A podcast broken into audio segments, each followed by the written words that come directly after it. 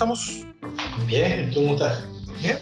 yo ayer, terminé de ver las películas ayer, pero vamos, tocando la bocina. Ayer las pues son largas. Sí. Y, y, he tenido un fin de semana a tope y ayer, terminé ayer a las tantas. ¿sabes? A las tantas, imagino, ¿no? Dijiste, Dani. Claro, más de dos horas las dos películas.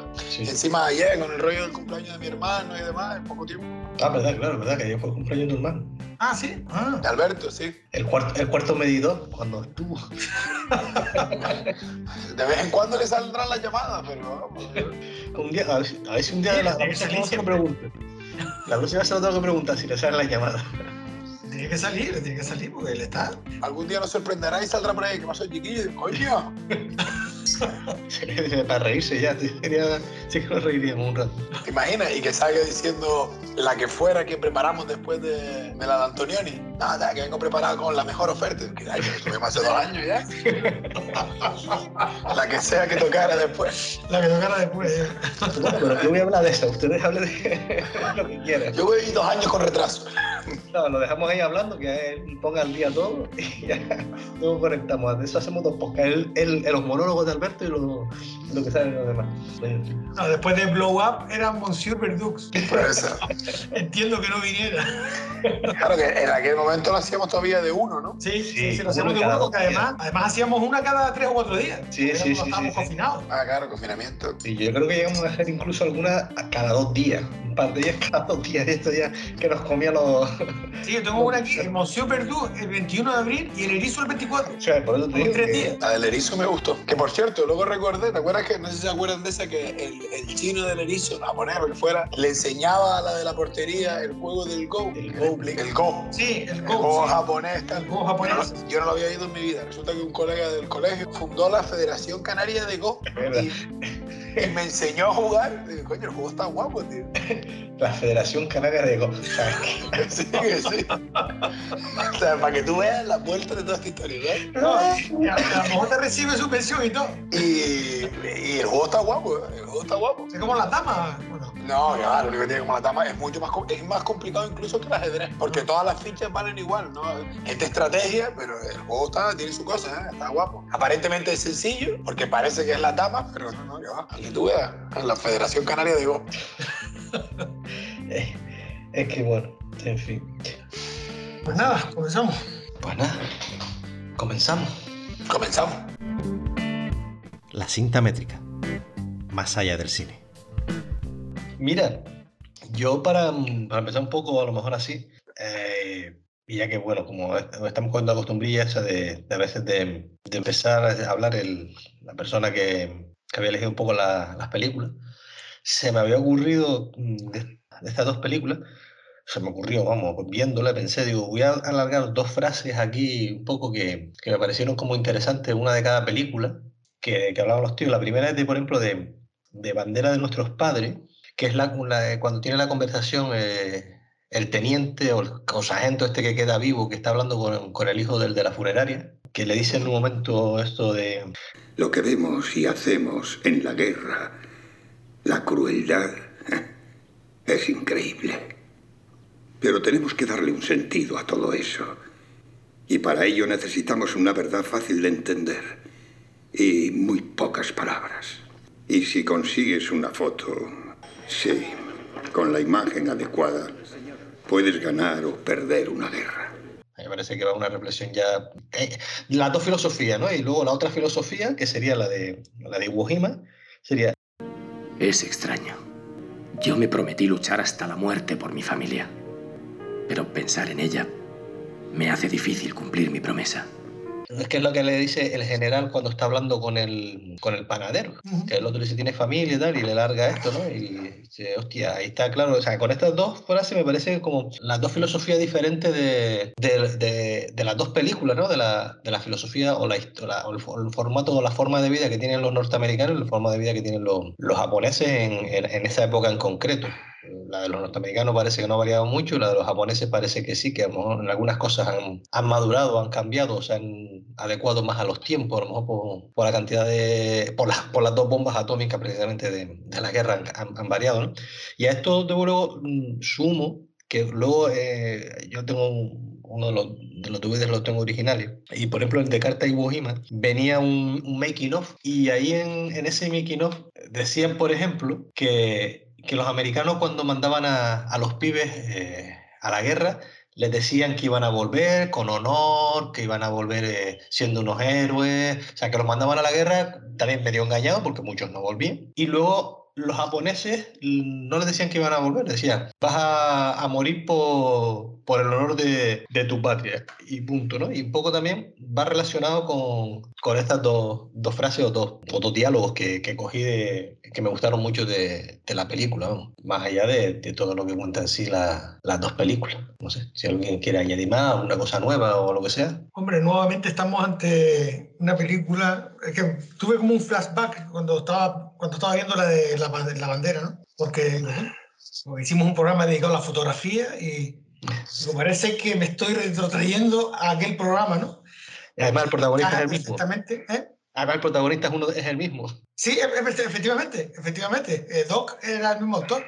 Sí. Sí, sí, sí. Y parecía que te estaba, digo, ¿cómo otra vez se centra una película en una, en una foto? Porque la verdad que la película, aparte de que, de que la frase esa que has elegido, de que una foto puede ganar una guerra, eh, la verdad que es bastante, resume bastante el concepto de la película, engloba bastante, como resumen, puede servir bastante bien. Bueno, no deja de tener la película un toque de busca de héroes, ¿no? Las dos películas, aunque están eh, englobadas entre sí o se compenetran, se compenetran entre sí las dos, no deja de ser la primera, esta de bandera, una película más americana, ¿no? Sí es verdad que es americana, las dos son americanas, las dos son producciones americanas, pero en la segunda la, la producción en manos de todo el personal, todos los actores, todo el equipo técnico es japonés, tiene también la valentía de, de grabarla en japonés, que, que creo que en Estados Unidos seguramente se, se, se proyectó, creo, eh, con subtítulos, pero no deja de, de tener un matiz, la primera, más de busca de héroes, más de, bueno, de la típica película, donde eso, hay una búsqueda de héroes,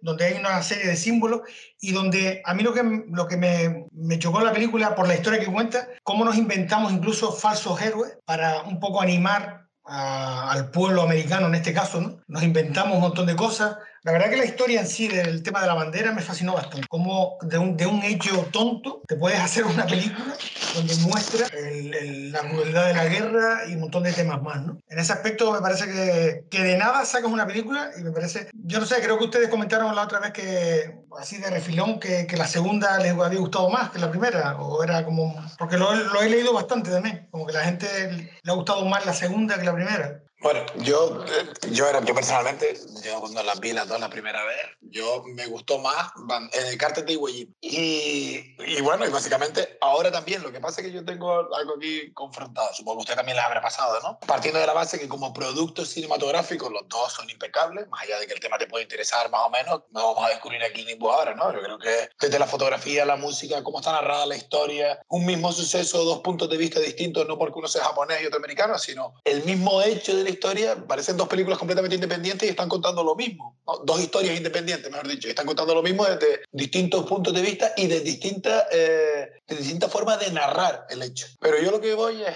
eso, dándole ese 10 como producto cinematográfico en cuanto a lo de Banderas de nuestros padres, yo cuando lo vi la primera vez, me pareció más endeble como producto cinematográfico con respecto a la otra, porque la otra es como es más, más lineal, ¿no? Ves unos tíos en una cueva, descubren una- un manojo de cartas y te narran lo que vienen a contar esas cartas y termina ahí. La otra no, la otra tiene más saltos en el tiempo, ¿no? Es quizás más, más compleja en ese sentido. Pero yo lo que iba es, obvio, es un producto cinematográfico, pero basado en un hecho real. Entonces, con esta película, me- sobre todo porque no veo el mundo igual que lo veía cuando la vi la primera vez, 10 años tiene esta película, más. Que yo la vi 10, son del 2007 o así. Me pasa como con Antidisturbios, que yo puedo ver el producto cinematográfico y valorarlo como producto cinematográfico, pero al fin y al cabo todos vemos el arte, aunque sea el cine en este caso, desde nuestro prisma, de nuestra visión del mundo, nuestra, nuestra forma de pensar, de interactuar, no sé, de, de nuestros valores, etc. Y desde esa perspectiva, hoy le doy mucho más valor a banderas, de nuestra- a banderas de nuestros padres del que le di en su momento. ¿Por qué? Porque refleja eso último que tú dijiste, Miguel, o lo que dijiste en un momento dado, dije, cómo incluso inventamos héroes. Y yo esa película, más allá de que te un hecho real, y, y- no entro ahora a debatir el por qué entró América en la Segunda Guerra Mundial, etcétera, etcétera, sino la pantomima que representa la guerra y que la representa, y ahora los lazos, como lo dijo Samu, con esa frase que se quedó del general japonés. Un tipo de honor tal y cual, muero por mi patria y por mi patria, eh, por defender a mi familia moriría, pero cuando me pongo a valorar qué es lo que verdaderamente merece la pena, me pregunto si merece la pena estar aquí jugándome la vida teniendo a mi familia afuera. Entonces, no sé si me estoy liando para explicarlo. En la, en la película de bandera de nuestros padres se ve muchísimo mejor una crítica a la, al absurdo de la guerra, más allá de que el fin general sea bueno. Y yo me quedo con tres momentos puntuales que reflejan esto. Primero, cuando se cae, cuando está yendo hacia Japón y se cae aquel por la borda y está con broma, tranquilo, que ahora te recogemos, te lanzamos el, el salvavidas, y le dice uno, no, que no, no van a parar. Dice, hostia, no van a parar. Y son los míos los que no me van a parar. Sí, a los que no van a combatir les vendemos una moto de héroes y tal y cual. Pero si tú mismo me estás dejando morir, y mira que habían barcos para que alguno tirara un salvavidas. No van a parar. Luego, el, el, la, mentira de lo de la bandera, porque ni siquiera era la primera bandera, etc. El, el, indio ese de la reserva que pone la bandera y tiene el follón porque te lo venden como un héroe, pero luego ni siquiera lo dejan entrar a un bar porque es indio. Héroes entre comillas. Y, y, como eso podía seguir sacando más cosas.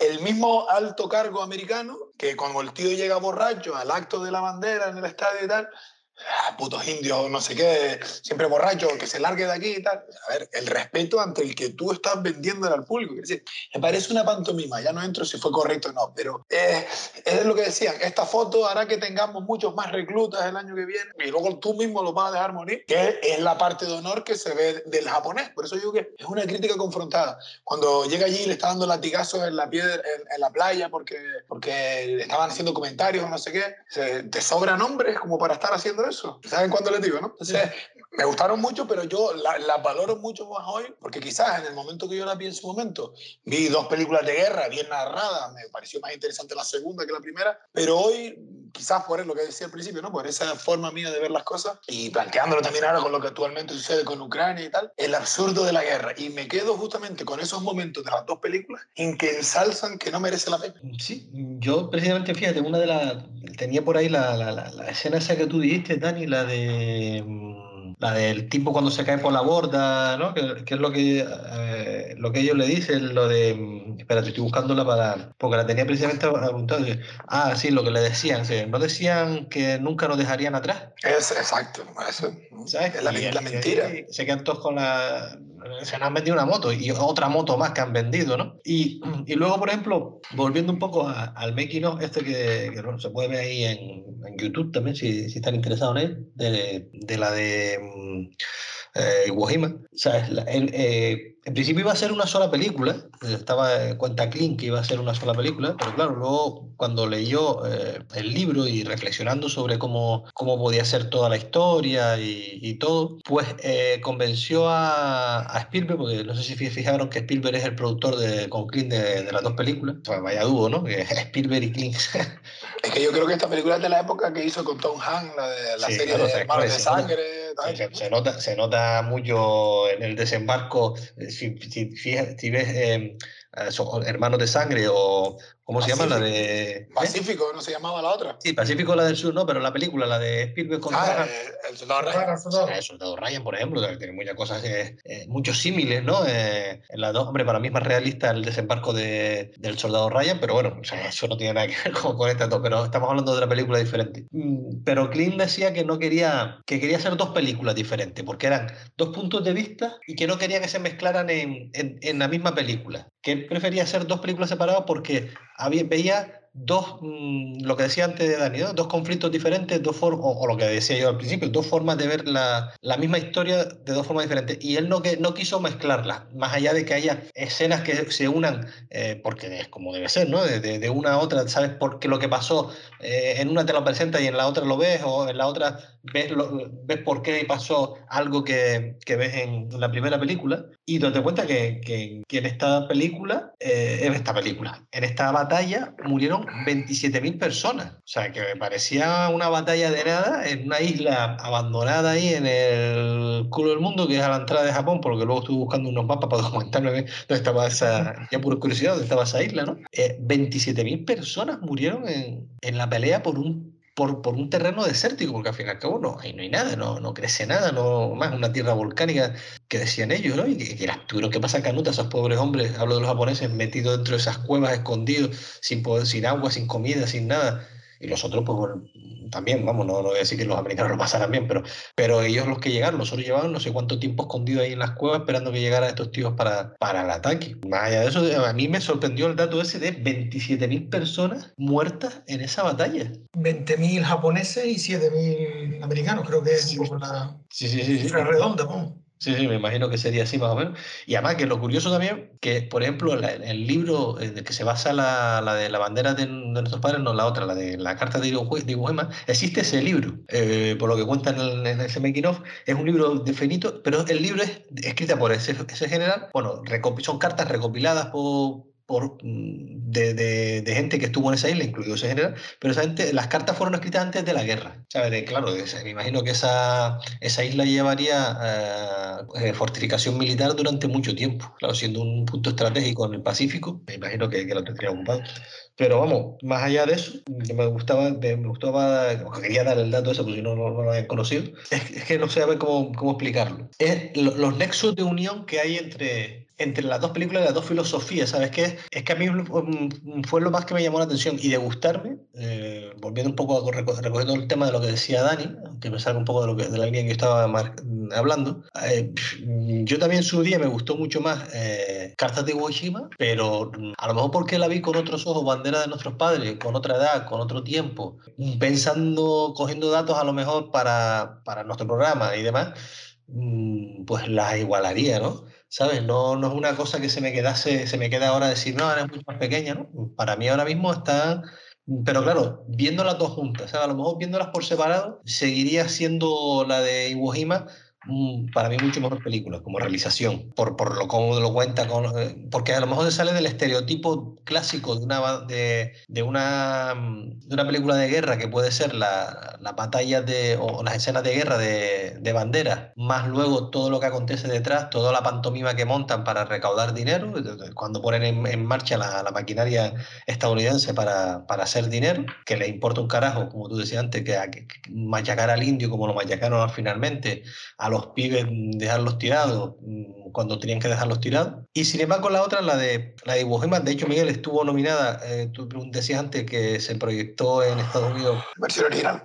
versión original, estuvo nominada al, al- al Oscar a Mejor Película de Habla No Inglesa. De habla no inglesa, que antes se llamaba así, efectivamente. que no sé, que, que, mm, que me parecen en, su conjunto, parecen dos capítulos, podemos decir, si fuese una serie, dos capítulos bastante largos, pero que se complementa bastante bien y, y- y haciendo referencias a, a cosas actuales, ya no solamente a lo que decía Dani de, de la guerra de Ucrania, yo hay otro paralelismo que saqué que me, que me hizo mucha gracia, que mm, es siempre el mismo discurso que damos todos, que dan todos los políticos, o, o, no sé, o los pros de, de todas las épocas, que es, por ejemplo, con, cuando, cuando estábamos eh, en la pandemia, en el confinamiento, ¿se acuerdan? Lo de eh, vamos a salir mejores de aquí, vamos a salir de un mundo mejor, tal. Bueno, pues me recordó eso cuando está eh, el muchacho indio en la reserva india, que está allí contándole a aquellos, a, a los 20 indios que estaban ahí en el discurso aquel, que le está contando exactamente lo mismo, de "Mm, vamos a ser mejores, vamos a dejar un mundo mejor a los nuevos, para nuestra cultura,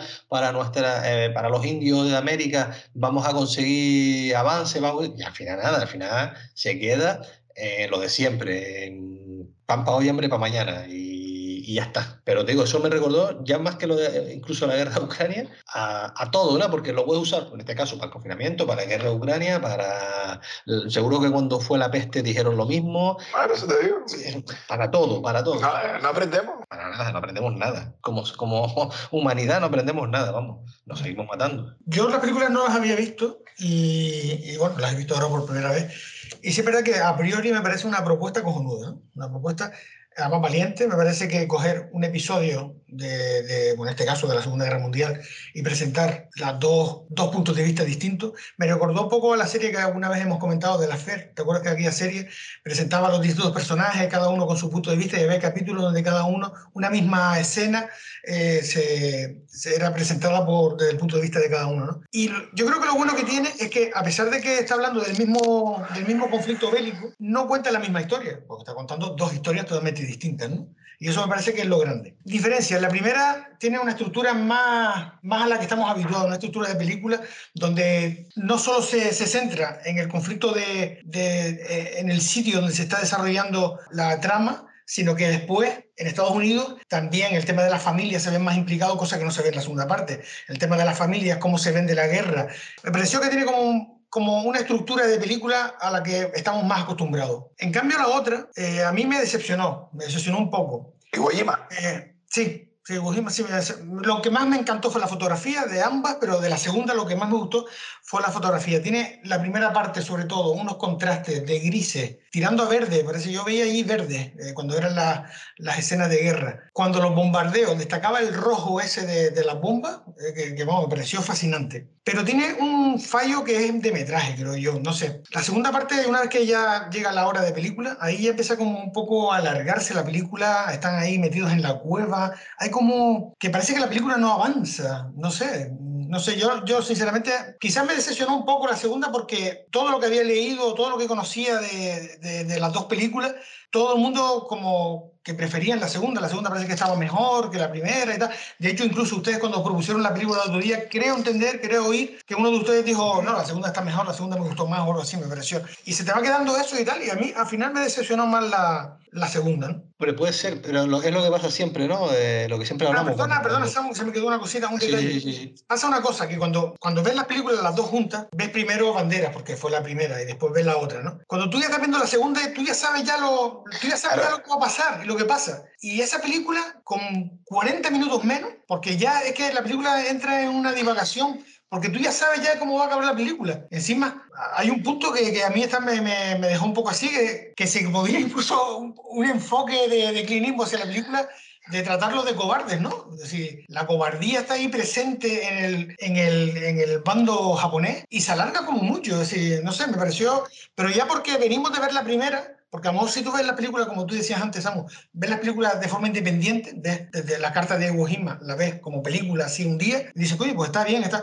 Pero claro, al verlas juntas y ver ya que has visto la primera y la segunda que está contando lo mismo y sabes cómo va a acabar todo, porque ya lo sabes, no sé, como que ese es el problema de, a lo mejor de verlas juntas, que De, de todas formas. ¿eh? de todas formas, digo, nosotros porque, claro, tirábamos del recuerdo de cuando las vimos, por lo menos yo, por eso dijimos lo de proponer primero banderas y luego la otra. Pero si las ves de manera cronológica, la que deberíamos ver primero es de Iwo Jima, porque es un poco, venga, ganaron los americanos, pero ¿cómo fue la vuelta a Estados Unidos? Hay ciertos flashbacks, ¿no? Eh, Desde el punto de vista de ellos, ¿no? Pero yo creo que eh, si las ves de esa manera, primero la japonesa y luego la americana, está luego la, la guerra en tu propio país, ¿no? Esa crítica de cómo te han tratado, lo que hiciste y para esto, que, que en esencia es lo que critica Rambo. O sea, nos dejamos la vida en Vietnam a una guerra en la que ustedes nos mandaron y cuando vuelvo ni siquiera me dan trabajo de lavacoches, que dice él. Me tengo que buscar la vida en las calles. Es un poco eso. Y la película termina así. Uno que se suicida o que lo encuentran muerto en un granero, el otro caminando por las calles, el otro no saben ya ni quién era. Es decir, héroes del momento. Eres un héroe de, de- de ahora, ya mañana tendremos otro. Por eso sigo diciendo que yo ahora me ha gustado más, en consonancia con lo que pienso, porque veo Banderas de nuestros padres una crítica al absurdo de la guerra. Aunque el fin ini- inicial sea bueno. Digo guerra no que vaya a Estados Unidos, desde, desde el momento que se empieza. Por eso me ha gustado más esa en ese caso. Pero yo creo que de, de verla en otro momento, sería interesante ver primero la japonesa y luego la otra. Entre otras cosas por eso, ¿no? Por lo que cuenta Miguel, ¿no? Pero yo creo que, que ese sería el orden correcto. Por eso me estaba preguntando yo ahora, cuando se estrenaron, ¿cuál se estrenó primero de las dos? Las dos No, son del la de mismo Bandera. año. La de bandera fue primero, ¿no? La bandera se estrenó primero. Sí, de hecho, de hecho, cuando en la promoción de las cartas de Iwo Jima te decían del equipo de, de bandera de nuestros padres, del realizador, ¿sabes? Te, te vendían como que eran la, la gente que venía detrás. Pero me parece un- una buena historia lo que tú acabas de contar, Dani, lo de un buen ejercicio de hacerlo de ver primero eh,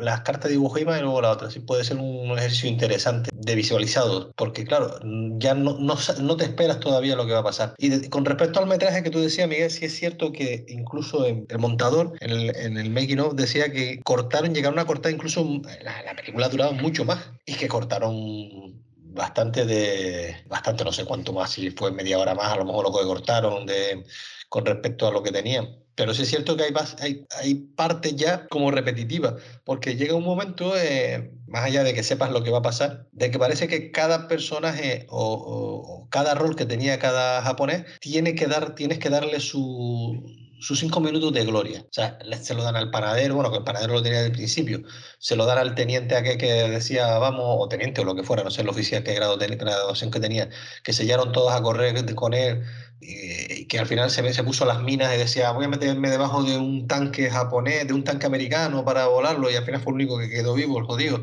eh, en toda la película, ¿sabes? Que no sé, que, que, hay cosas que me pareció que quería darle pues su momento de gloria a cada personaje, como que ya lo tenía eh, desarrollado en, en guion, decía, no sé, bueno, que seguramente no sería así, pero vamos, me dio esa sensación, un poco como tú decías, por el tema de, del tiempo, de lo que dura el árbol. Y al igual que también eh, en los banderas, también creo que hay partes que, que, podían sobrar, pero bueno, no se me hizo a lo mejor tan larga. Se me hizo, fíjate, se me hizo más pesada quizá bandera al principio de la película, con tanto flashback de, de, de, y para adelante y para atrás, y ahora recuerdo al otro, y ahora me acuerdo de, de que con Juanito fui al baño, de que con Menganito fui a no sé dónde. ¿Sabes? Me pareció más larga ahí que, que luego ya el desarrollo de, cuando ya lo cuentan todo, de cuando colocan la, primera y la segunda bandera, hasta el final. Me parece más pesado la cantidad de flashback que a, a, los que van continuamente. ¿Ibas a decir tú algo, Dan?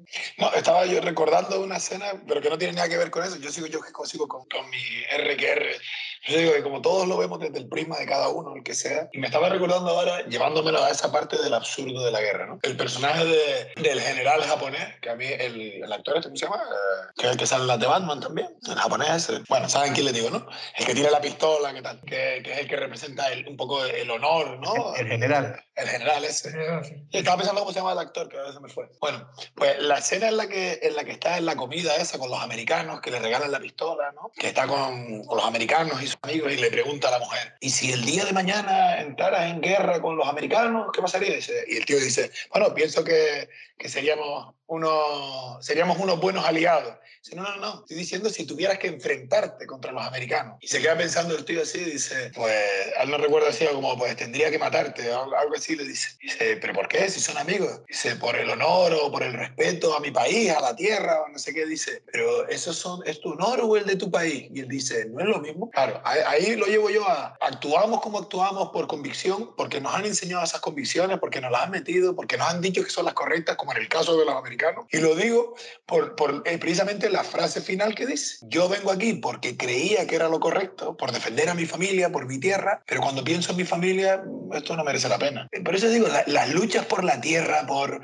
por las cosas, yo es que antes no, bueno, antes no, quiero decir, yo cuando vi estas películas las vi pensando en buenos y malos, en, en el honor, en el respeto, en el imponerte, en no dejar que te pisen, pero es que hoy en día, y viendo estas cosas y viendo lo que pasa en el mundo, veo tan absurdo, no el defenderte, el comenzarla siquiera, ¿no? Y me quedo ahora pensando yo en una frase, creo que me quedo con con, con, ese comienzo y final de, de, del periplo de, del personaje del general japonés. Un hombre, un militar, un hombre de, ejército, de patria, y cómo cuando, cuando se da cuenta que todo está perdido, que todo va a terminar, o de cómo están yendo las cosas, y piensa en su familia, de esto no merece la pena. Y, estaba pensando en eso, que no tiene nada que ver con lo que decías tú, Samuel.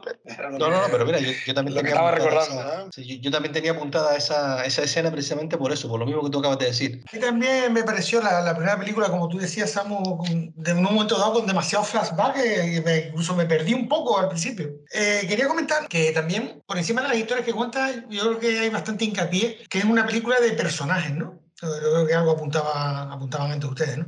Sí, una película donde se centra en, en, una serie de personajes que son los protagonistas y que cada uno tiene su, sobre todo en la americana, cada uno tiene su pasado, cada uno tiene su, su, realidad, cada uno, cuando entra en juego el tema de las madres también y el tema de las familias en Estados Unidos, eso se potencia. Quizás eso falta a lo mejor en, la, en cartas de Iwo pero, pero me pareció también ese punto bastante interesante. Mira, ahí, a ver, en Iwo yo lo vi eso que tú estás comentando, Miguel, cuando ellos, pues, cuando están escribiendo las cartas siempre a sus mujeres, a sus madres y tal, y, y, cuando se ve, por ejemplo, eh, cuando se llevan, me pareció muy, muy dramático, ¿no? Cuando se llevan al panadero que dice, eh, qué suerte, bien, bien van todos a buscarlo allí, has tenido mucha suerte, te tienes que ir al frente. Dice, no, que yo no quiero ir.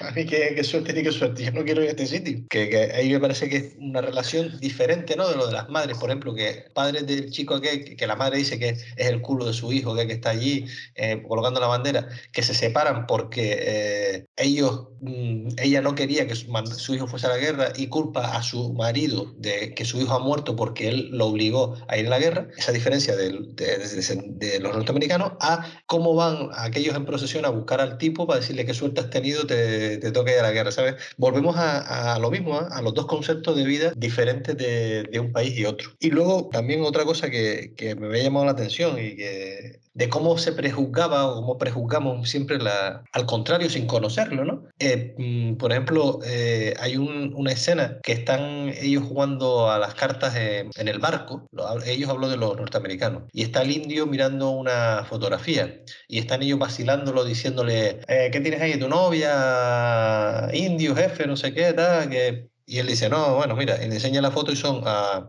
a unos japoneses ejecutando a prisioneros y dicen ellos eso de, pues ya sabes, no, no se te ocurra enseñarle una bandera blanca al japonés porque, porque te va a matar. Y acto seguido, la segunda película, los que ejecutan a los prisioneros japoneses que se rinden con la bandera blanca son los norteamericanos. Y yo añadiría otra cosa a eso. Sí, y luego, ¿qué vas a añadir? La camilla, ¿no? Del tipo cuando leerle la carta. No, no, bueno, iba a decir que lo bueno de Kling, no sé, no sé si igual vas a decir, dilo tú y yo si eso complemento. Sí, bueno, no, lo que, lo, lo, que iba a continuar con esto era que luego estaba la, otra, la, la, en la versión japonesa, en la, en la de carta de Iwo Jima, cuando el, el campeón olímpico capturan, el grupo que te dirigía, capturan al americano y aquellos quieren matarlo y él se pone, no, no, para, para, vamos a hablar con él. Y cuando él empiezan a hablar con él, los japoneses ven que tienen las mismas penas, las mismas alegrías que tienen ellos, que, se, que son más parecidos que diferentes. Era, lo que iba a decir yo, pero desarrollarlo un poquito más en el sentido de que lo bueno de Kling es que no, no, no estereotipa a los personajes, toca un poco todos los palos. Ni todos los americanos son buenos, ni todos son malos, y lo mismo con el otro bando, ¿no? Se ve en, en, el, en el caso de los americanos, cuando está aquel con la bandera y le pega el tiro a Bocajarro y se lo carga al final de Iwo Jima, como americano prototipo de mato al enemigo sin saber cómo es. Y lo mismo luego la versión también mala del japonés, ¿no? Cuando se carga el perro porque sí, porque hace ruido y no sé qué de las transmisiones, ¿recuerdan? Vale. Pero al mismo tiempo que te muestra eso, que habrá gente así, también te los humaniza. Los japoneses cuando leen la carta del americano, porque se dan cuenta de que después de todo son iguales que ellos, me he visto reflejado porque yo también tengo una madre, etcétera, etcétera. Y en el caso de los americanos, cuando ya han tomado la isla y está el loco aquel que se cabrea porque ve la culata de la pistola del general, está con la pala allí y tal, que se lo podrían haber cargado y simplemente le dan el toque para que pare con la culata del rifle. Y luego lo ponen allí junto a los americanos en la camilla. Una vez que termina el conflicto, humanizan también a los, a los personajes y eso me gustó también. No, no estereotipa, no hay buenos y malos, es lo típico de las películas del oeste clásicas, ¿no? Los vaqueros contra los indios o las, entre comillas, películas malas de guerra o, o, de propaganda en la que el alemán es el malo. Y hay de todo, ¿sabes? Porque al fin y al cabo los, los nazis o los japoneses en este caso, como se ve en la película, muchos de ellos están ahí porque les toca. Por cojones, estás en edad, alístate. Y no quieren estar, ¿sabes? Y aparte, eh, en, la misma escena que tú hablabas, la, de, la del perro, la que se regaron al perro, hoy no lo habíamos comentado, ya lo sabes, seguimos haciendo spoilers. ¿De que matan al perro? no, la que se regalan al perro, está el poli bueno y el poli malo, ¿sabes? Está el chico que, que, bueno, que ve que se va a matar al perrito este que aquí delante de los niños y delante de pega el tiro al aire, y luego el otro cuando se da cuenta es el poli malo, ¿sabes? Que, y, que al y, que al principio de la escena él es el malo, porque es el que está cabreado por lo de la bandera. Exactamente, exactamente. Que probablemente luego entiendes que actúa así porque tiene al otro detrás. Exacto, exacto, exacto. Claro, porque sabía que le iban a echar del grupo ese, que no me acuerdo cómo se nombró, dice, no, yo estuve ahí, pero estuve dos semanas, me echaron, y cuenta lo del perro. Hombre, y luego que yo creo que lo dejamos, de, de la primera película, dejamos así eh, pasar un poco lo nombramos cuando montan todo el chiringuito para, para la bandera. ¿sabes? Mira que los pibes le dijeron en la habitación aquella del hotel con, al, al, al, de, el tesoro norteamericano, mira que le dijeron, mira que no, que esto no fue así, que esta es la segunda bandera, que esto fue al quinto día, que la guerra duró 35 días más, que nosotros no fuimos los de la primera, fuimos la segunda, y que aquí no estaba esta persona, estaba esta otra. Y el tío dice, bueno, no, da igual, esto ya tira para adelante. Hemos puesto en marcha la maquinaria estadounidense de hacer dinero y necesitamos dinero para seguir para adelante y seguimos para adelante ¿sabes? Da igual, ¿sabes? No, no hay más. Por, por eso usamos la frase de una foto gana una guerra, yo la entrecomillo, sí, cojonuda la frase, queda como eslogan perfecto, pero ves que está sustentada en una mentira. Y eso es, lo que es, lo que dice el tío, pero es lo que dice el tío. El tío cuando, cuando, cuando yo hablo de esa frase del principio, no es porque esa frase sea mm, bonita para decir, con esta frase ganamos, no, no, todo lo contrario. Con esa frase, el tío lo que quiere decir, podemos perder la guerra. De hecho, tú te cuenta que él habla, no habla ni siquiera de esta, de esta bandera, de esta bandera, de esta fotografía de la bandera cuando hace esa frase. Habla de una fotografía de, una, de la guerra de Vietnam que hizo que Estados Unidos perdiese la guerra en Vietnam y aún así seguían los y aún así seguimos ahí en Vietnam. y ya estaba todo perdido después de aquella fotografía, que es lo que cuenta el tío, que es lo que, lo que sigue a, a, la frase que yo dejé entrecomillada, sigue con la fotografía de, de, la guerra de Vietnam, que no se ve, sino el tío la describe, que un oficial bien, eh, creo que volando en la cabeza, pegando un tiro en la cabeza a alguien y ya está, ¿sabes? Ahí ya te demuestras, el tío te habla de, de esa historia para venderte cómo mm, se, se, pierde una guerra, pero aún así, como ellos tenían montada ya el marketing, de, en este caso de Vietnam también, siguieron ahí. Y aquí digo, a mí lo que me sorprende es, tú fíjate, en una, en una habitación, un tío del Tesoro norteamericano, un oficial del ejército norteamericano y tres pibes que han cogido de, conejillo de India, porque lo han cogido de conejillo de India los muchachos para hacer dinero, con la lágrima fácil, con no sé qué. Cuando ven que si se sube la novia consiguen más dinero, pues suben a la novia del otro. Que, que, el otro abrace a la madre de aquel porque que se ponga a llorar. Le da igual todo. O sea, el tipo del bigote blanco, eh, no me acuerdo el nombre del actor ahora, o sea, lo único que quiere, que es el del, tesoro lo que quiere es dinero. Porque más, si no, nos vamos a ver obligados a, como hicimos hace un par de meses, a, y, y, que compren bonos de guerra. Sí, sí, sí, sí. O sea, es que no le importaba un carajo todo. De hecho, se quedó, ¿no? Cuando se acaba eso, todos los que le dijeron al pibe, toma mi tarjeta cuando termines, ven, llámame para, para darte trabajo. El pibe empezó a llamar y no conseguía trabajo de nada. Es que es lo que te digo, y eso, eso es equiparable a la Segunda Guerra Mundial y probablemente a cualquier guerra. Al final, quien se beneficia es quien nunca irá al frente, el que se queda en la retaguardia, muy, muy lejos del conflicto y y a verla venir. Y por eso digo que esto, por eso, por eso me gusta más ahora Banderas de nuestros padres. Por esa doble lectura que probablemente cuando la ves la primera vez, por lo menos yo, esperas ver una película de guerra, acción, ¿no? Salvada Ryan y te encuentras con eso. Y yo la veo más como una crítica a, a la guerra. Por eso digo que lo, lo, bueno sería ver primero los japoneses y luego esto, porque te, te, refleja mejor el conflicto, aunque tire más para el lado japonés. Pero una vez que sabes qué sucedió, mira lo que había detrás de toda esa mentira. Por eso digo que en ese orden, pues, igual... Sí, pues un orden más cronológico. Claro, no sé cuál sería la idea de Clint cuando esto, de la productora, pero... lo que pasa es que yo eh, siempre, en toda la filmografía siempre me encuentro primero la de Bandera, como que se estrenó primero. Por, por, inercia yo la vi así primero. igual por una cuestión de marketing, ¿no? Mejor estudiar, entrenar en nuestro idioma un producto que luego si gustó... pues, después, bueno, esa es la película, después vamos a ver el, el lado... El otro punto de vista, ¿no? Igual es una cuestión de marketing, ¿sabes? El otro punto de vista, vamos a verlo, vamos a dar la oportunidad de ver el otro punto de vista. De todos modos, está planteando una cosa interesante que yo planteo a ustedes. ¿Dónde está la línea de lo que es el cine bélico y no bélico, porque, eh, ¿sabes? Que el cine bélico es solo tiros y tiros, o también hay cine bélico sin tantos tiros, me refiero. incluso partidos de fútbol. ¿Eh? incluso partidos de fútbol, coño, vacío no victoria. Exacto, exacto. Sí, sí, sí, sí. Por eso, ¿dónde está la línea que separa un poco?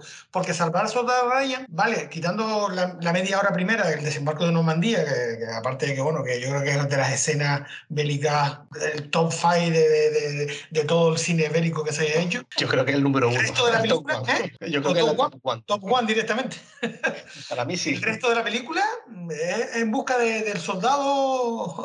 Bueno, entendemos cine bélico el contexto. claro, luego dentro de ese contexto puedes contar una comedia, Claro, por ejemplo, mira, ahora, ahora que estabas hablando de lo de cine bélico, tiros o no tiros, ¿qué entendemos por cine bélico?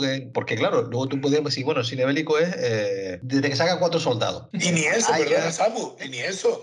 No, tú, puedes ver, tú, puedes ver, la película de Churchill, la del tipo este, la de la hora más oscura, ¿cómo se llama? Que es todo el rato en el parlamento y despacho, creo que no se ve ni un tiro y es cine bélico. Sí, sí, pero por ejemplo, me estaba acordando del tema de batallas ahora, eh, me vaya un poco del tema, del top 5 de no sé qué, de lo que estábamos hablando, el top 1 de las películas bélicas. En Semana Santa, una de las noches, puse la tele y estaban poniendo Espartaco. Ah, cine bélico por excelencia. Eh, claro, es que, vamos. Es que, vi la, la, batalla final, que hace muchos años que no la veía, y el despliegue, mm, ¿sabes? La coreografía que hace Kubrick, o sea, le recomiendo solamente que vean la batalla final, la coreografía que hace Kubrick en esa batalla, de cómo se ve la imagen aérea, claro, en aquel momento no sé si de dónde subiría un andamio, un helicóptero, un dron seguro que no, pero bueno, era Kubrick, igual habló con la NASA y puso la, la lámpara de arriba en, en la NASA, a saber en la NASA, en la Luna, pero se ve perfectamente los movimientos de la batalla, ¿sabes? Cómo se están preparando estratégicamente los romanos, cómo se van colocando las diferentes columnas, y es maravilloso, es de una belleza estética, al igual que estamos diciendo ahora Dani o yo, Miguel no porque no las había visto, eh, que hemos redescubierto muchas cosas nuevas de estas películas en un revisionado. No sé cuántos años hace que no veía yo Espartaco, y no la vi entera, vi, te digo, vi la batalla final hasta el final, que fue ya lo que me quedé allí viendo la tele al final. ¿Te emocionaste cuando gritaron cuando gritó Tony- Tony Curtis, yo soy Espartaco? Espartaco. Pero te digo, si pueden buscar, aunque sea en YouTube, ese momento es una belleza plástica, se lo digo también a nuestros oyentes, a nuestro querido amigo irlandés también, esa belleza plástica de la... Perdona, Samu, al irlandés, ahora que tiene tiempo libre. Sí, exactamente. esa, esa eh, digo, eh, eh, cómo se mueven, eh, como un tablero de ajedrez, cómo va moviendo las piezas de un lado para otro, no tiene nada que ver, por supuesto, con, con esto, con, con lo que hablábamos del soldado Ryan, ¿vale? Es otra historia que tú dices, joder, qué pasada, ¿no? Ahí se ve la, la mano de un director, no, no es un pierna, ¿no? Es- estamos hablando de Kubrick. eh, y, y lo notas ahí, ¿vale? Y ya volviendo a lo que decía Miguel, ¿no? De, lo de dónde está la raya eh, o la línea esa de... Yo, por- bélico. Pero que es cine bélico. Estaría Claro, bien. yo creo- ¿Sabes qué pasa? Que, por ejemplo, perdona, Dani, que a lo mejor mm, Dani a lo mejor menos por edad, pero a lo mejor Miguel, tú y yo estamos acostumbrados cuando eras cine bélico, pues a, bueno, tú Dani por, por las películas, por tu padre, ¿no? Que de la cantidad de películas que de la Segunda Guerra Mundial de tu padre. Estamos acostumbrados a un tipo de cine, a un tipo de películas que no son El Soldado Ryan, no son Los Banderas, no son eh, Enemigo a las Puertas o mm. La Delgada Línea Roja. Claro, estamos hablando de otro tipo de películas donde va más, ahí- va, eh, más el tema mental, va más en tema eh, psicológico, la filosofía de, de ver las cosas, que a, la a las películas, no sé, de, de Kelly o de la que hablábamos el otro día, la que sale todo, todo Hollywood, esta, la, ¿cómo se llama? La de El día más largo. El Día Más Largo. O sea, Y son y y esas de guerra, que tú te sentabas cuando eras un chiquillo a ver la tele, era una película de guerra, pegando. Igual que, y ahí hago el símil con el western. No es lo mismo sin perdón que Centauro del Desierto. Pero las dos son un western. Sí, sí, las dos son un western, pero no tiene nada que ver. Hombre, claro, pero también es cine de su tiempo, ¿no? No Quiero sé si me explico ahí la, la Sí. diferencia que... Claro, que una el puede ser tiempo, más. el tiempo, el tiempo. Entonces es difícil, es difícil para mí discernir ahora mismo lo que está diciendo Miguel, ¿sabes? Y no, no me lo había planteado, ¿vale, Miguel? Y, y- y- pero- veo la- lo que tú quieres decir y creo que va más por ahí, por el tema de... Sí, de- lo los tiros. Por un lado, los tiros, porque yo de pequeño a mí no me gustaba. A mí, cuando el cine, la película de, que llamaban la 1, en la, en la televisión que había, a las 3 de la tarde, era de tiros y de vaqueros, y de vaqueros no, de tiro de, de guerra, yo me iba, porque a mí no me gustaba. Pero si te crea el concepto, si te crea el concepto de que eso es cine bélico, es ci- cine de guerra, y cuando maduras y cuando, pasa, cuando pasan los años, descubre, empiezas a descubrir películas de ese mismo género que se llama bélico, hay otra, otra, hay otra, otros planteamientos, hay otros enfoques, hay otra, hay otra cosa que tú dices, coño, esto está como nudo, ¿no? Yo, por ejemplo, me acuerdo ya de ver de adulto, que es una película vieja, El puente sobre el río Guay, pues es otra película bélica donde los tiros están, se cuentan con la dedo de la mano, tampoco, ¿sabes? Que es una película más de casi tres horas, donde las escenas bélicas o de tiro están muy contadas, ¿no? A eso, a eso me refiero, ¿no? Entonces, hay películas también, no me acuerdo cómo se llamaba, una que creo que era italiana, que en realidad creo que no se pega ni un tiro, o al principio solo, y después todo es un parón que hacen en la guerra para hacer la fiesta, porque es el día de la fiesta ahí en el pueblo. Ah, la- entonces, eh, ah, no, ¿sí? yo, yo recuerdo la de. Yo esa la que recuerdo fue, creo que fue en la Primera Guerra Mundial. eh, Feliz que- Navidad, feliz no, Navidad. no, Luis. la de Mr. Lawrence. No, no, yo digo una, es, es relativamente nueva, en la que solo hay un alto al fuego entre dos bandos de trincheras por Navidad. Paran para celebrar la Navidad y además la hacen conjunta, no recuerdo cómo se llamaba aquella. Pero respecto a esto del cine bélico, yo creo, creo, o sea, ahora pensando yo en eso, porque la verdad que no había pensado nunca, si es cierto que tiene batalla de Espartaco y como, y como Espartaco te podrías ir a Braveheart, a Gladiator, a mil historias de estas, ¿no? Yo creo, o por lo menos como yo he entendido cuando tú es que catalogas la- el cine, las películas, cine bélico, sí, pensándolo rápidamente, podrían ser conflictos del siglo XX, ¿no? Conflictos armados. Porque si te vas para atrás, bueno, igual te puedes ir un plico más atrás, ¿no? Siglo XX, siglo XIX, no sé. Porque yo estas películas de Espartaco, todo esto, cine de romano. Es decir, sí, hay, hay, hay, hay batallas, hay conflictos, pero si tienes que encasillar las películas, esa como estaba diciendo yo, cine bélico, siglo XIX, siglo XX, batallas que tuvieran lugar en el siglo XIX, siglo XX, puede ser. Que no sé, es que no sé, tendría que buscar la definición de... Porque- de que se No, por eso, pero- como cine bélico, no lo sé. Porque dentro del contexto, dentro del contexto de un conflicto, tú puedes contar una historia de amor, un drama, ajá. una comedia, Ajá. terror. Así que, o sea, es que me parece, que me parece incluso más interesante una película con el contexto de una guerra, contar una historia en concreta, que en el fondo, Banderas de nuestro tal, está eh, cogiendo un episodio tan concreto que a veces, en esta porque hay muchas escenas de tal, pero bueno, Salvar Soldado Ryan. Salvar Soldado Ryan, el leitmotiv de la película Claro, la búsqueda del tío, claro. para llevarlo a su casa porque sus hermanos murieron y es el único hijo que le queda. Bueno, tiene la mejor escena del cine bélico que se haya rodado tal, pero después el resto del metraje de la película no tiene tiros ninguno y es cine bélico. Eh, El contexto. Eso es el contexto. El planteamiento nació por ahí, porque yo tenía la idea de eso, de tal, pero después reconozco que he redescubierto un montón de películas que es cine bélico, pero no se centran tanto en el conflicto bélico, sino en historias alrededor, ¿no? Claro, yo puedo yo pensar dos cosas. Bélico, claro, claro. Es que, es que no hay, ya no, Por eso gracias, por eso, gracias a Dios, eh, y sobre todo hoy en día, ¿no? Digamos, cuando se hace buen cine, lo ha pasado con la trilogía de Batman de Nolan, ¿no? La película de superhéroes, cine infantil, que coño, tiene un trasfondo esa película que dirías que es cine infantil. Yo creo que dieron un salto cuantitativo de calidad cuando no haces una película plana de superhéroes o de guerra o western, lo que sea. Iba a poner de dos ejemplos claros. Eh, El diario de Ana Frank, de Ana Frank, el cine bélico por excelencia. Creo que no se ve ni un tiro, no se ve ni un nazi. Todo el rato encerrado en la casa, pero el contexto tú sabes absolutamente cuál es. ¿Sabes por qué está esa gente encerrada ahí? Y no se ve ni un nazi. Así que yo recuerdo. Y luego otra, eh, El gran dictador. ¿Dirías que eso es una comedia o cine bélico? ¿O es una comedia aprovechando el contexto de, de- de un conflicto bélico? Es que, claro, es que... Eh, Por eso, por eso lo planteaba, por eso lo planteaba. ¿Lo encontraste, Sam? Mira, sí, estaba buscando aquí. eh, y aquí lo que me aparece así, dice que el, el género bélico es el género artístico al que pertenecen algunas películas y series de televisión cuyo argumento se centra en una guerra. O sea que si se centra en una guerra, no vale todo. No vale cualquier guerra. hasta O los sea, inmortales, los romanos, no vale. Hasta los inmortales, la pelea de los escoceses Claro, no, te vale Na- Napoleón, te vale. O sea, si, si, si nos centramos en una guerra, claro, pues aquí ya te habla, pues, esto de. eh, de- claro, te habla de, de, de, de Stanley Kubrick, de esta, ¿cómo se llama? La de La Sendero guerra de de Gloria. No, Stanley Kubrick, Sendero de Gloria, claro. Sí, sí, Sendero sí. de Gloria, sí, sí, sí. Guerra de los Claro, pero fíjate, la guerra de Además, no, por ejemplo, más. ¿Ustedes han visto más? El método Kominsky, sí, la comedia, Más, sí, más, sí. más. Ya- ya No solo la, La serie, sino la la película. serie, La la. película, Alan Alda y el que Alan fue marido de, de Barbara Streisand. Sí, no, pero Alan Elliot Alda, Gould. Ala- pero Alan Alda sale en la serie, no sale En la película. serie salía. Ah, vale, pues. Elliot Gould era el que salía en la película. Sí, que, que por eso te digo que, que ahí ves, mm, no se pega un tiro en esa película. Eh, Cine bélico, porque habla de una guerra. Bueno, pero no te vayas más lejos. O sea, la gran evasión, cine bélico por excelencia. Creo que hasta que no se fuga, no hay ni un tiro. Y se fugan a las dos horas. Sí, es que, hombre, según esta definición de es el cine creado para... Yo creo que el, el que el que se cuenta El en torno a un, a un contexto ¿no? bélico, digamos. ¿no?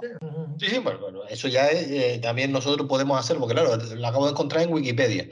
Eh, Wikipedia la edita todo el mundo, o sea que nosotros podemos editar el contexto y podemos redefinirlo o, Sí, o- o hacerle la parte que, que nosotros queramos del, del cine bélico. De todo modo, hoy en día también las películas, muchas películas tampoco tienen un género tan marcado. Incluso lo habitual es que haya una mezcla de géneros. Claro, claro. Sí, no, pero de todas formas, te digo, eh, el vamos a llamarlo bélico, vamos a llamarlo guerra, vamos a llamarlo como X. eh, esto ha sufrido también una evolución, al igual que el western, por eso ponía el ejemplo del western, o sea, no es lo mismo el western que hacía John Ford, John Huston, eh, eh, Howard Hawks y, y todo este tipo de gente, al que hace Clean y todos sus, eh, sus coetáneos, o sus contemporáneos, ¿sabes? No, Bueno, no tiene nada yo- que ver. De- de- sí, pero depende también, porque los que puedan hacer un western actual no tienen, o sea, por el hecho de rodarse en 2022 no te van a hacer una obra maestra. No, no, no, lo que voy, y con esto lo que voy es que, por ejemplo, eh, que tú lo viste hace poco, Miguel, para mí el hombre que mató a Liberty Balance es una maravilla. Sí, sí, sí, sí, sí. Y Centauro del Desierto es una maravilla, ¿no?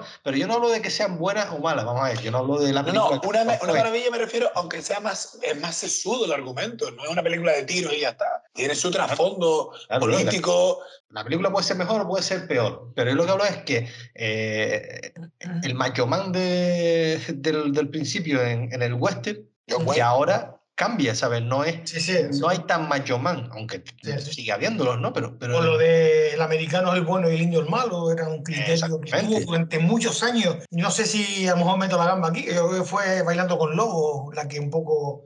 Humanizó a los. Pero Bailando con Lobos, para mí, para mí, porque fue la que yo vi en el cine, por cierto. eh, para mí, esa película, 70 minutos ha tardado. para mí esa película, porque tampoco, tampoco conozco todas las películas ni conozco tal, pero esa película para mí, el choque, el gran choque fue que, que mostraba al indio como que no era el malo de la película. decir, sí, lo- lo- sí, hombre, eh, hay No otras sé, que- seguro que a lo mejor por esa época se hizo otra o unos años antes. Yo no conozco todo el cine western que se ha hecho, ¿no? Pero Estaba, estaba pensando ahora en Pequeño Gran Hombre. mm, pero hay partes que se muestran como el malo y tal. Pequeño gran hombre, el protagonista está Sí, Seguro que no fue la primera. Seguro Sí. que no fue la primera. Pero como gran no, sé si la has visto, la de Pequeño Gran Hombre, no sé si la has visto. No, la- la tengo anotada aquí, de Dustin Hoffman, ¿eh? Sí, ¿no? Sí, la Sí, sí, sí, tú lo hace tiempo. vale, pues esa puede tener algo así, pero no se atreve a tanto tampoco. Pero, por ejemplo, mira, eh, antes lo iba a decir, pero luego no, no- se me fue el baile. Eh, volviendo al cine de guerra, al cine bélico, eh, y tú ahora por decir la de los, los, los, los indios, los malos, los indios, los buenos y toda esta historia, tú te das cuenta, hay una película, o creo recordar una película de, de guerra, que es la de El Barón Rojo, el famoso piloto este alemán de caza. ¿vale? Que hay una película en la que él es el protagonista, o sea, hay una película, tú imagínate, yo cuando vi esa película, mm, la vi de niño, eh, no, no recuerdo, a mí me sorprendió que una película los alemanes fuesen buenos. ¿Sabes? Los, los- los protagonistas eran los alemanes, pero no los alemanes en sí. Bueno, claro, luego la ves y seguramente verás que no son los alemanes los que se enamoran, sino el, el piloto ese que era un héroe de guerra y un... Pero luego, normalmente, siempre todas las películas eh, son los malos, son los que perdieron, ¿sabes? bueno, no eran los buenos precisamente. Todas las locuras que hicieron los, los alemanes en las películas, ¿no? Y además por ellos los que empezaron, pero que... que Perdona, Samu, yo añadiría eso. O los categorías así, fueron ellos los que empezaron, porque visto lo visto, los americanos tampoco son tan buenos. ¿Sabes? Son la policía del mundo, pero es que eso es, el- es- No. esa propaganda de la que confrontan al chino. ¿Pero esos son tus ideales o son los que te han dicho que tienes que tener? ¿Sabes? Y, ya no eres tan guay y, y la, y la cara de la... Y en esa escena que tú comentas, Dani, ya el, el japonés ya no es tan guay porque le, le acaba de decir que si, si te tengo enfrente te pego un tiro. Claro, ella decía, "Ah, eh, somos los chachis, somos los guay, y ¿cómo vas a decirnos a nosotros? No, no, el tío dice, no, no, si te tengo enfrente te pego un tiro y ya está. O sea, yo no sé, a mí no me, no me estoy volviendo loco con, con tu historia. Por eso esa es la reflexión. Si te tengo probablemente son amigos en ese contexto, ¿no? Dice, y si te tengo enfrente te pego un tiro porque alguien me ha dicho o me ha convencido de que te tengo que matar. Que es lo que le confronta al final cuando dice, cuando pienso ahora que daría mi vida eh, eh, por defender a mi familia o que iría a la guerra por mi familia, cuando pienso en mi familia ya no estoy tan convencido. Que probablemente eso. Cuando pienso en que tengo que matar a mi amigo por defender a mi país, igual me echo para atrás. A eso vamos con la, con la película, no sé si al final dijiste el título antes, pero la que yo te decía antes, Dani, era la de Feliz Navidad, ¿vale? Y es una película de, es una película de guerra, de la Primera Guerra Mundial, creo. no Puede si- ser esa la que digo yo, sí. Sí, es, no sé si es francesa, y es el día de Navidad, están en las trincheras, que la, la- si la Segunda Guerra Mundial fue chunga, la primera fue peor todavía porque era el cuerpo a cuerpo, la, el bayonetazo y, y, y todo Sí, demás, esta, esta es la que... ¿vale? Pues mm, que paran, no sé si la has visto, Miguel, pues No. esa, esta, pues esa la vi yo en el cine. Eh, sí. Y yo la vi en Aruca. el día de Navidad deciden parar el conflicto y se juegan un partido de fútbol entre ellos. O sea, que es lo más absurdo de los absurdos de toda la guerra y te lo demuestra en... Y además, por lo visto, fue un hecho histórico y es real. Es lo absurdo más grande del mundo. O sea, te estás pegando tiros, paramos, nos echamos un partido de fútbol, nos echamos una cerveza, nos reímos, pero mañana no, mañana ya te voy a pegar un tiro, te voy a volar la cabeza porque tú eres alemán, yo soy francés e inglés, que eran los que... Nomi- nominada también a, a mejor película que habla en inglés. Sí, sí, porque era francesa. Me recuerda bastante a otra película que no sé el título, que es eh, en un pueblo, creo que es italiano, que comentaba antes, que, que llegan las fiestas del pueblo y, y paran la guerra para la- el día de la fiesta del pueblo y se ven todos los, los de los dos bandos disfrutando de la fiesta. Me suena, me suena esa película, me suena esa Sí, película sí. ahora. Eh, no sé si es producción italiana, pero es en Italia seguro la, la trama. Y se para la guerra porque es el día de, la, de fiestas que celebran en el, en el pueblo. Quizá no se paró la guerra en su conjunto, pero en ese pueblo se paró la guerra ese día por la fiesta. Y después continuaron. Mm. Y me recuerda mucho a esa que estás contando del día de Navidad. Mm. Bueno, voy a contar más o menos lo mismo. Sí, sí, sí, sí, es que y seguramente habrá mucho más casos, eh, bueno, la vaquilla, por ejemplo, sin ir más lejos, de Berlanga, sí. sin ir más lejos, o sea, es una correa de toros, o sea, volvemos a buscar 20.000 cosas, eh, y esa, esa es otra película bélica entonces, la Ahí sale, ahí sale todo, todo, también otra de las que de las que sale todo el cine español de la época, tío. Exactamente. Pero lo que te vuelvo a decir, eso también es una película bélica. ¿Por qué? Porque está, es que Por el contexto. eh, sí, es sí, eso, difícil, pero- muy difícil. Sí, sí, lo que pasa, yo creo que sí, lo que pasa es que eso no encierra que sea una comedia o que sea Claro, género yo pienso que lo que marca el género es el contexto. Pero vamos, que está claro que no hay ni una película que solo tenga un género. Siempre Exacto. toca algo, claro. Sí, sí, sí. Siempre toca algo. Y más hoy en día, que hay géneros, subgéneros. ¿Sabes? Tú vas a Fin a Fin y te buscas una película y lo Claro. raro diga comedia. Dentro de poco aparecerá género, género familia, cinta años métrica. 60. Dentro de poco aparecerá género cinta métrica. Esta es de las que cae. Mira, lo que, lo que sí pasa que, que ya yo no me fío muchas veces de, de esa historia de comedia, drama, ¿verdad? Sí. porque luego, por ejemplo, como te metes en las plataformas y busques eh, comedia, comedia. drama, ¿verdad? y si te dice comedia esta, y a ver si la risa aquí, ¿dónde fue, niño? ¿Qué fue esto? Entonces, mm, voy a buscar una de bélica a ver qué, a ver qué me sale. Porque ya más la de bélico, películas bélicas, muy, en muchos sitios aparece ya película de acción, que ya ves, de la acción que tiene Statón también, porque Statón tiene de acción una parte, la otra ni de broma. Sí, por eso que lo de los géneros, en el fondo, es que lo que tú estás diciendo. Es decir, que, que, Bueno, que es raro. Yo creo que eh, eso estaba más marcado antes. tío. Más marcado quizás antes, en la época dorada de Hollywood. Yo creo que ahí se marcaba, oye, vamos a hacer un musical, vamos a hacer una comedia, vamos a hacer como más marcado. Hoy en día hay una mezcla de géneros en una misma película que, que es difícil catalogarlo con una, una de ellas. Sí, y, y de forma que fíjate, eh, ahora mismo en, en estas películas la- de hace unos años ya, unos cuantos, unos cuantos, no sé si a lo mejor desde El Soldado Raya o, o más adelante, yo creo que El Raya es un, antes y un después de- también de los temas de las películas bélicas. Igual no sé si la delgada línea roja es anterior, no lo sé, ahora por fecha habría que mirarlo, pero esa también cambia un poco la, de, de- de cómo se ven las películas a partir de ese momento, las películas bélicas. Bueno, y, no- y no te olvides de, de- de la película del irlandés, no sé si la has visto, La Guerra del Har, que es un juicio dentro de un campo de concentración, de un campo de Esa- prisioneros. esa Es una maravilla, esa es una maravilla de película con Colin Farrell también. La Guerra del Har. Y, y le hacen un juicio a un prisionero. ¿Sabes? Búscala, porque esa es muy buena. Creo que es La Guerra del Har, sí, con el irlandés. Y No- no eh, no- por cierto, Samu, no vamos a desvelar quién es irlandés. A los No, no, oyentes, que se busca en la vida. Mira, que lo que te voy a decir, que lo que se trata muchas veces en películas como esta, de, por ejemplo, en estas dos se ve muy bien, ¿no? La de la bandera de nuestros padres o, o en Cartas de Weimar, es los problemas psicológicos, los problemas mentales, eh, los traumas con los que se quedan los, los pibes que, bueno, hoy en día también las mujeres, en aquel momento no iban las mujeres al frente, sino de enfermeras o, o en, la, en la retaguardia, pero actualmente sí, de, de los traumas mentales y psicológicos con los que vienen todos los ejércitos que regresan luego a casa después de una batalla. Que eso como que no lo tienen en cuenta, como que los dejan ahí tirados y es lo que se ve en estas dos películas, que ellos, el miedo que pasan, las muertes que tienen, y luego, por ejemplo, a mí me hace mucha gracia lo inconsciente que era eh, el pibe este, el de Billy Elliot, ¿cómo se llama? Que- el chiquitillo que salía ahí en la película, que el tío decía, no, no, pero somos los primeros, y el otro decía, pero tú estás loco, es que somos los primeros, y sí, pero date cuenta que nos llevan en anfibio, no tenemos que saltar por la borda. El tío ya buscaba positividad en todos lados, ¿no? Así le pasó lo que le pasó luego al muchacho. Pero que, que me hacía gracia esa,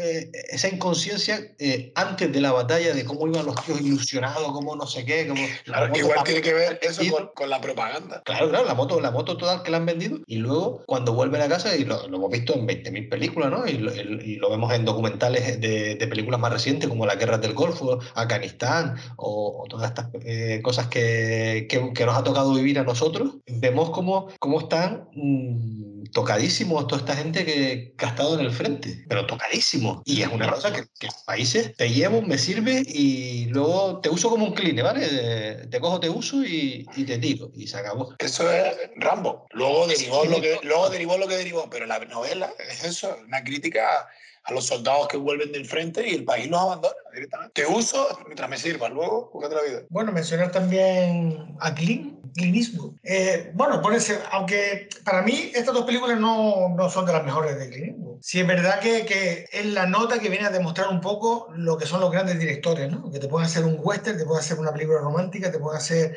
eh, pues un cine bélico y lo que hemos hablado otras veces, musical, Woody Allen puede hacer un lleva- musical también. De hecho, los ha hecho. No, y lleva esa- 50 no, años Beer- haciendo la misma Beer- película. Perdona, Miguel, Beer y la de eh, Hanky, ¿cómo se llama? Hanky, No, no el- el- Jersey Boy. Jersey No, Boy. sí, no, y la Jersey otra, que, que él es el que canta con el, con el hijo, creo que sale. Sí, de Que la- El tío tiene cáncer de pulmón. ¿no? Ah, vale, sí, sí, sí, sí. Eh, ¿Cómo se llamaba? Esa es muy buena. De hecho, yo la vi porque la comentamos al principio de, de esto, cuando pusimos el documental de Clint. ¿Cómo se llamaba aquella? Eh, tiene que estar ahí apuntada, Miguel, que cuando vimos el documental. Ah, no, porque esa no la vimos. Yo la vi porque la nombramos. La vi porque la nombramos. De Honky Topman o algo así se llama. Pues es que estaba mirando y justo antes de estas dos, es que viene de hacer Misty River y Million Dollar Baby. Million Dollar Baby superior. ¿eh? Million Dollar Misty River River, a mí me gustó mucho Misty River también. Y después se va ya a Gran Torino, Invictum, Allá de la Vida, que no voy a decir nada nuevo, pero que me parece que, que, que hay directores que llevan haciendo un tipo de cine concreto y, y dominan perfectamente un, un, estilo concreto, un género concreto, pero yo creo que los grandes directores son los que son capaces de hacerte distintos, distintas películas en distintos géneros y hacer peliculones en cada uno de ellos. Por cierto, aprovecho para nuestros amigos que nos vean en el canal de YouTube del, del, del Club de Libros. Million Dollar Baby. Primera Sangre, está en la novela de Rambo. Ah. No se ve por el difuminado, no, ¿no? La, la película. Es Aventurero de Medianoche. El Aventurero de la Medianoche. ¿Cómo es en versión original? Espérate que te lo busco. Honky Tonk. Eso de los años 70, ¿no? Por lo menos, ¿no? Muy buena, ¿eh? La gente Honky, dice... Honky Tonk Man, no sé la pronunciación. Algo así.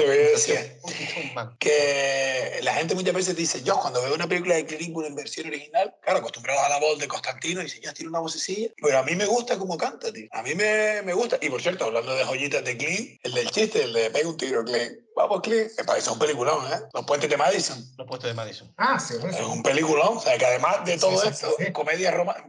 no, Por eso, por eso digo que cine romántico. comedia- Sí, sí, sí, sí, sí, con un toque romántico como es ese, tío. Que, o sea, vamos a ver, hombre, tiene también a, a la Meryl Streep también, que son palabras mayores, tío. Que, Hombre, y también tiene, ¿cómo se llama la, la que, la que es en el la del jardín? Eh, El jardín del bien y del mal. Entre el jardín del bien y del mal. Medianoche en el jardín del bien y del mal.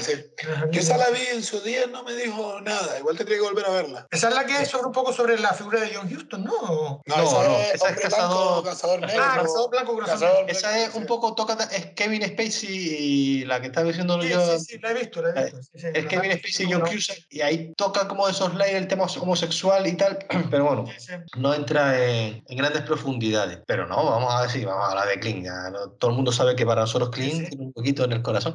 Pero a mí lo que, a mí lo que me gusta mucho de, de Clint, más allá de, de forma de, de dirigir, es que no influye nada su pensamiento político, que al que yo no voy a juzgar, con lo que él pueda dirigir. O sea, es que me parece maravilloso eso, maravilloso. El saber diferenciar una cosa de otra, eso me parece maravilloso. Es que a veces llega el punto, y ahora que sacas el tema, de que él no tiene las ideas políticas que tiene, por las películas que hace. Y efectivamente ahí está lo grande como persona también, de no influir en una película sus ideas políticas. Pero es que llega un punto que tú dices, "Este, este hombre realmente es de- del partido de derechas americano, eh, porque es que presente, tiene cada película que tú dices, es que parece todo lo contrario. Hombre, vamos a ver, si tú analizases bien, bien, bandera de nuestros padres o vista desde los ojos europeos, a lo mejor lo viste de los ojos americanos o no, pero viste de unos ojos europeos como son los nuestros, o sea, bandera de nuestros padres es una crítica brutal a todo el sistema norteamericano, pero a todo, ¿sabes? A cómo mienten a los pibes para que vayan a la guerra, cómo mienten para sacar dinero, para seguir mandando gente a la guerra y buscando dinero para seguir matando gente y conseguir más avances y conseguirse los, los reyes del mundo, o sea, es una crítica brutal a todo eso. Sí, sí, sí, sí, sí. Que luego también la, una- otra, la una carta de Iwo Jima es una crítica. patriotismo, tío. Sí, sí, sí, y la carta de Iwo Jima es una crítica a todo ese rollo de la honorabilidad que tienen los japoneses, que al final también es lo mismo, ¿vale? Es una historia de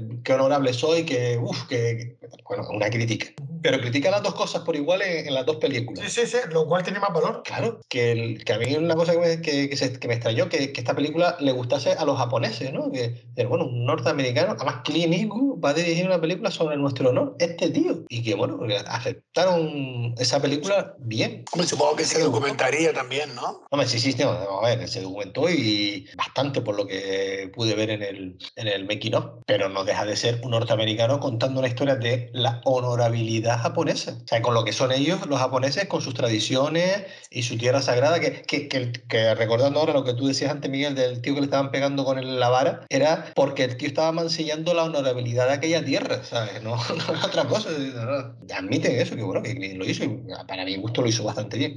Samu, entonces tú como yo ha crecido banderas de nuestros padres, ¿no? O yo a- bueno, ha crecido para ti, da igual en qué momento hayas visto, Sí, pero sí, para, para, para mí sí. Igual luego la ves dentro de 10 años más y dice que petardo. Pero hoy, para mí, ha mejorado. Sí, sí, sí, para mí sí, sí, sí, por supuesto. Y te digo, y si yo vuelvo a hacer ahora una nueva visión dentro de unos años, porque ahora yo, porque la tengo muy fresca, además la hemos hablado, haría lo que, como experimento, ver primero cartas de Iwo Jima y luego ver eh, Bandera de nuestros padres. Aunque ya sé cómo terminan, pero también sabía cómo terminaba antes de empezar, ¿sabes? O sea, que no... A ver si viendo así de manera cronológica están mejor enlazadas todavía. Sí, porque claro, tú te das cuenta que, que no se ve mucho del periodo de reclutamiento de ellos, se ve un poquito cuando están allí, cuando aquel está cortando el pelo, que por cierto luego sale también en las fotos finales lo del tío cortándole el pelo a la gente y, y lo de poner fusil al revés para hacer el, gotero, eso se ve también en la foto, pero se ve más de, de estos tíos porque te das cuenta que el panadero dijo que llevaba un año allí en la isla. Claro, tú ten en cuenta que el- el- los japoneses cuando le dice soy padre, tengo una niña, todavía no la conozco. Sí.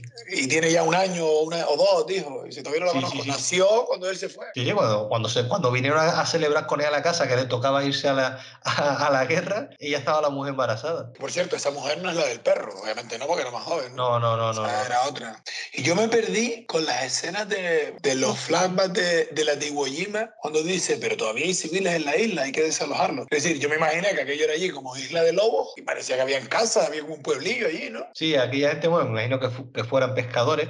¿Sabes cuál te Eh, digo? Que dice, Sí, sí, sí, pero, pero te cuenta es que ellos, los, los japoneses tenían allí una fortificación de hace mucho tiempo, muchos, estuvieron muchos años antes de la guerra, por lo que cuenta luego este hombre, en el, te digo, en el making of, tenían allí habitantes, tenían un- una población mínima a lo mejor, y sobre todo tenían el aeródromo aquel allí donde aterrizaban y despegaban los, los aviones, que era lo importante de, de esa isla, el aeródromo, para poder atacar Japón, que por eso los americanos lo querían de base para lanzar desde allí todos los ataques. Y, la, Qué bueno. y había una pequeña población allí. Sí, igual, que, igual que Canarias como punto estratégico en caso de conflicto bélico, por estar Sí, hombre, a lo, a lo mejor tú- a lo mejor no sería, eh, digamos, Isla de Lobo, pero a lo mejor sería la graciosa. Sí, de tamaño Claro. sería la graciosa. No, no, yo me refería a que un paraje ahí medio desierto, pero no, había habitantes, me refiero, ¿sabes? Sí, sí, claro, pero por eso te digo que a lo mejor sería pues más la graciosa, aunque la graciosa no cabe un, un, un Yo creo que sea más grande que la graciosa, pero, pero que sí sería así, la graciosa, el hierro, una cosa así pequeñilla. Sí, yo recuerdo lo busqué en Google Maps y se quedó la banderita esa de Google y cuando Sí. amplié para buscar dónde estaba Japón, desapareció la isla. Desapareció la isla, se veía nada más que el puntito rojo, yo también lo hice, y también lo hice igual. Claro, los americanos supuestamente fueron por allá, claro, como por el Pacífico, claro. Eh, y esa era la isla que te encontrabas antes de llegar a Japón.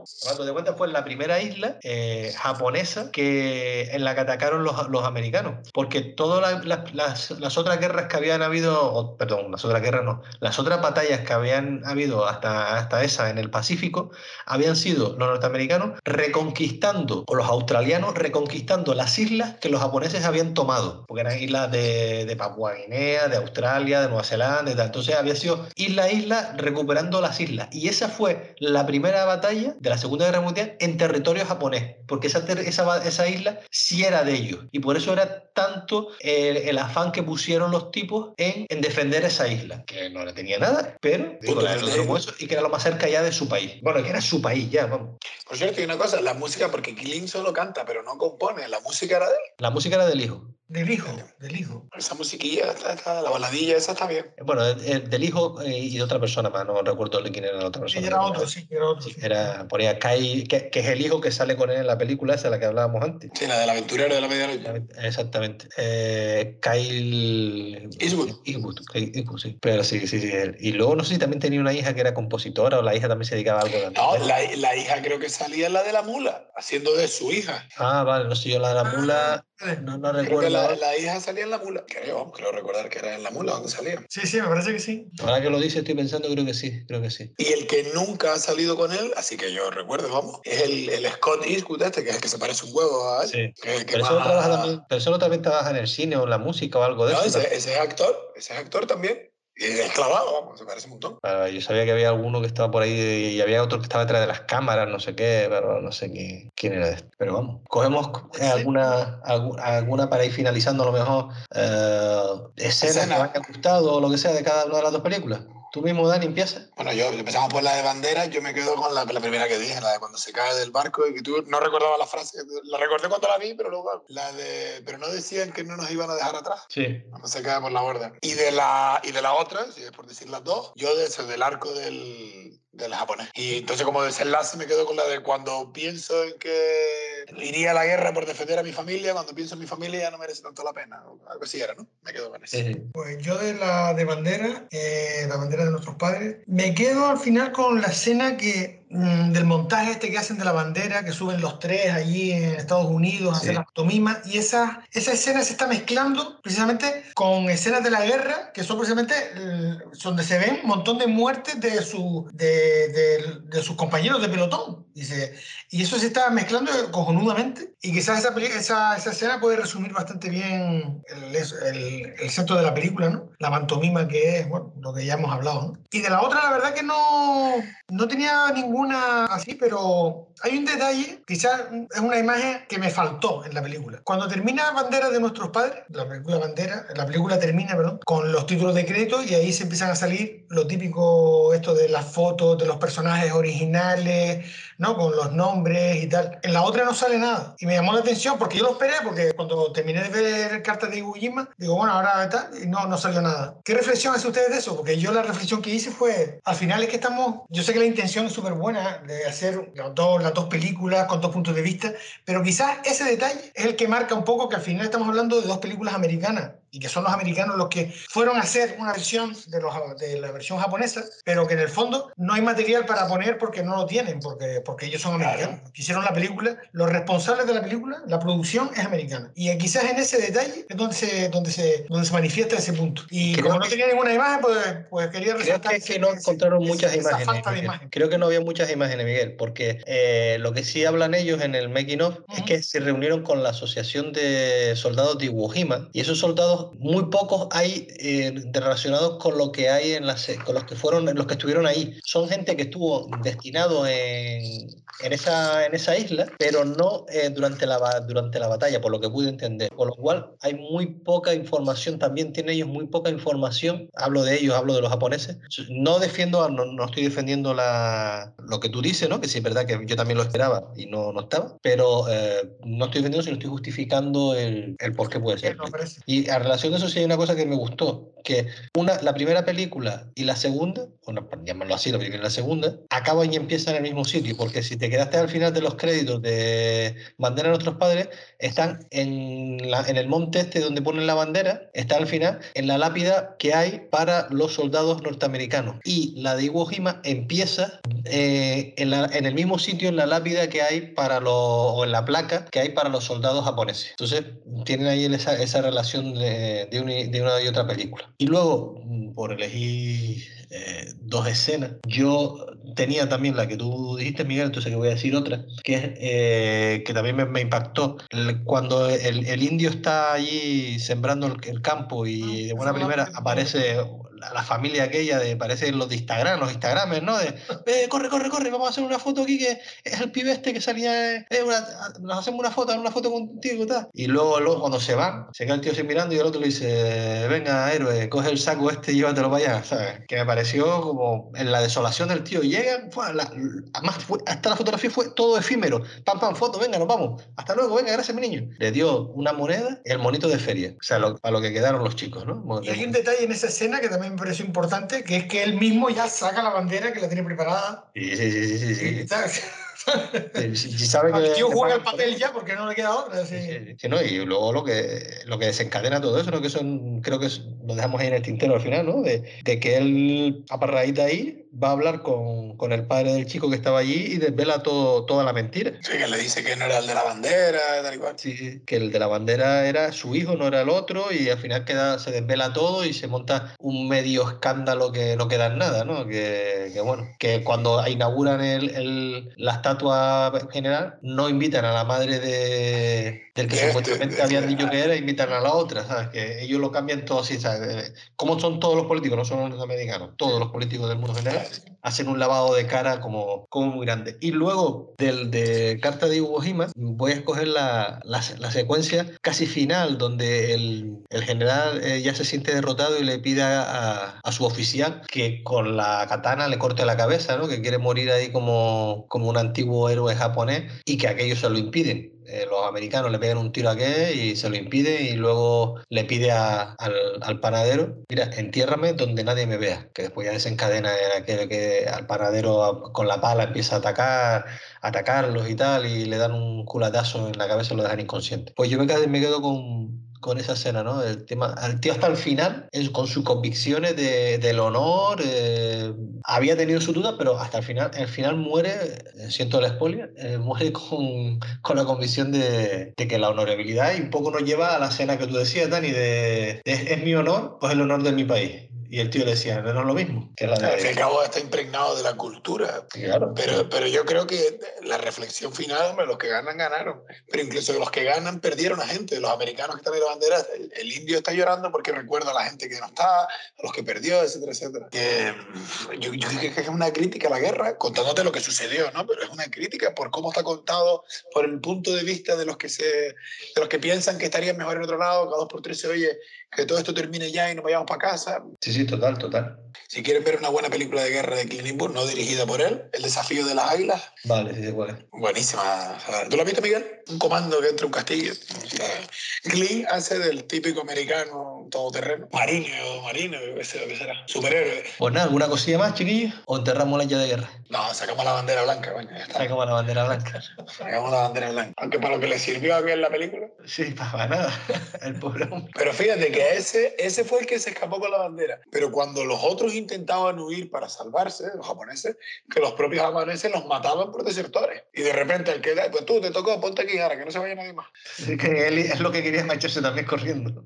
Pero yo digo que la obstinación por el honor y salvar a tu tierra, una, una rendición a tiempo, vamos, sí, ya ves que está perdido, vamos. Porque los americanos, viste, bueno, había de todo, ¿no? Porque el americano aquel fue el que se lo cargó, que iba con la bandera. O sea, que, lo bueno que dije antes eso de la película, que Clint toca todos los palos, que ni todos son tan buenos ni todos son tan malos en ambos bandos. Sí, sí, de los que No, no, sí, sí, además, son eh, tan yo lo que me quedo- son malos, son tan buenos. Ah, También me quedo con eso, la reflexión, la, la gran hipocresía de todo, ¿no? De la guerra.